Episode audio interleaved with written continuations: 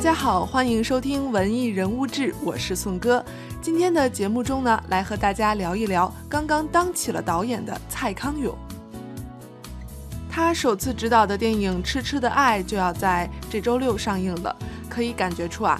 导演专业出身的蔡康永，对于自己的处女作其实并没有抱着太大的野心，他的重点是放在了好玩、有趣、有所表达，而并不是追求多么的技惊四座的效果。蔡康永说，这部电影主要是想献给十二年来《康熙来了》的粉丝们，想让大家看到不一样的小 S、林志玲，还有康熙嘉宾。我是要当演员。哎，你好。我是今天的演员，请问一下，我要向谁报道啊？我现在需要一个最耐打、打不死你，打不死哎！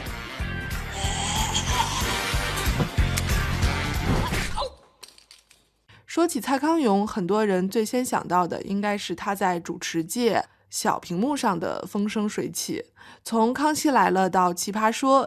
蔡康永总能妙语连珠，出其不意，用他自己特别感性又带着点小矫情的语言，把各位说的那是一个心服口服。我特别喜欢今天这个题目，就是因为美德是一个很冷门的字眼，我们已经不谈这件事了。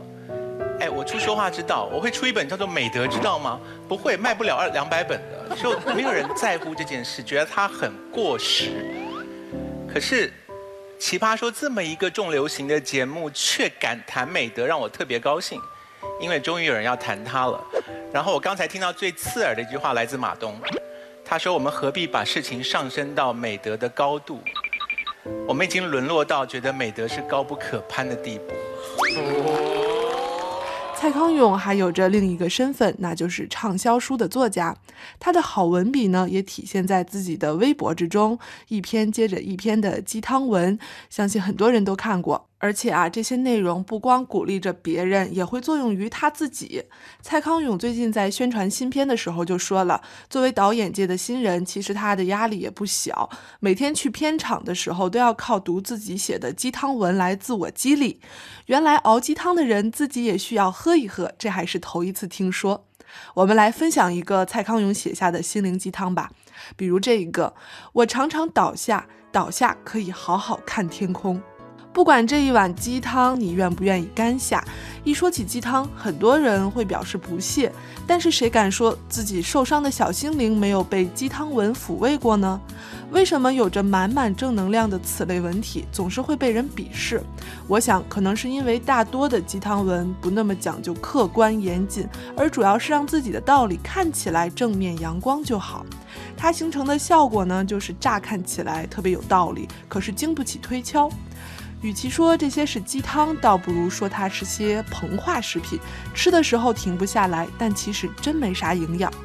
这就是为什么当一个人在看完鸡汤文之后，感觉好像浑身舒服，充满了干劲儿，而过一段时间后又重新烦恼起来，因为当他们干了一碗鸡汤后，他们还是得面对真真实实的问题和生活。虽说光看看鸡汤不能解决啥具体问题，但同时大家也别看到那些正能量的、励志讲道理的文字就都贴上鸡汤的标签。就像是蔡康永笔下的那些文字，你也不能说它完全没用。这种短暂的治愈，就像是咱们吃的止痛片，起码还是有点效果。说回蔡康永的这部新片啊，小 S 在里面饰演的上官弟弟是一个十八线的小演员，他想在由林志玲饰演的巨星姐姐面前证明自己，期间当然会发生各种的不期而遇，营造各式的搞笑场景。看起来这个剧情可能又会是充满治愈的，相信鸡汤宗师蔡康永也会在其中融入不少经典的心灵鸡汤啊。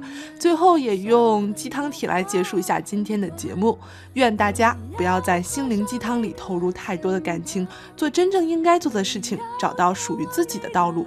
这就是今天的文艺人物志带来的是鸡汤宗师蔡康永，最后送上他的新片《痴痴的爱》的主题曲，由小 S 带来的《小时候》。我要长成你的翅膀，我要拂去你的沧桑，我忘了说心里面的愿望，始终。是要你的肯定啊，从你温柔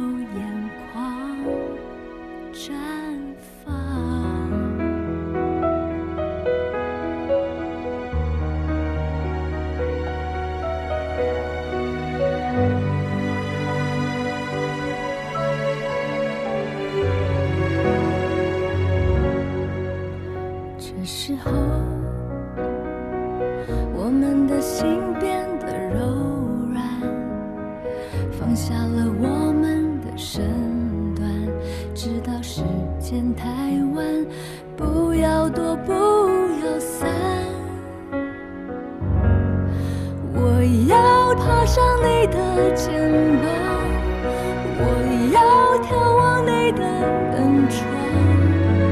我忘了问什么样的倔强，让我们不说一句真心话。我要长成你的翅膀，我要拂去你的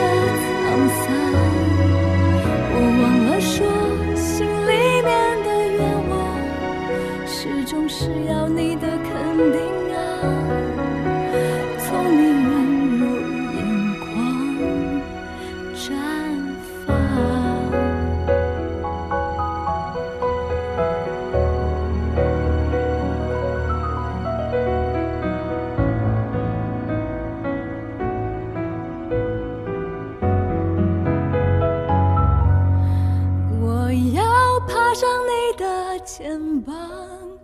我要眺望你的远窗。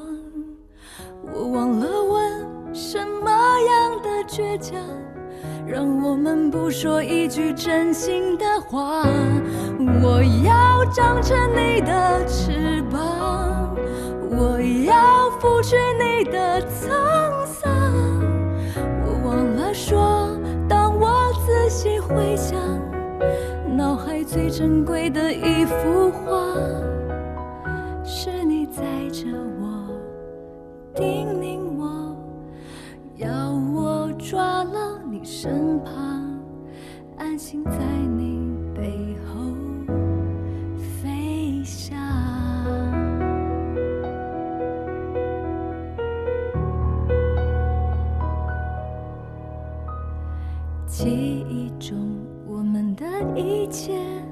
随着你消失的脸成为永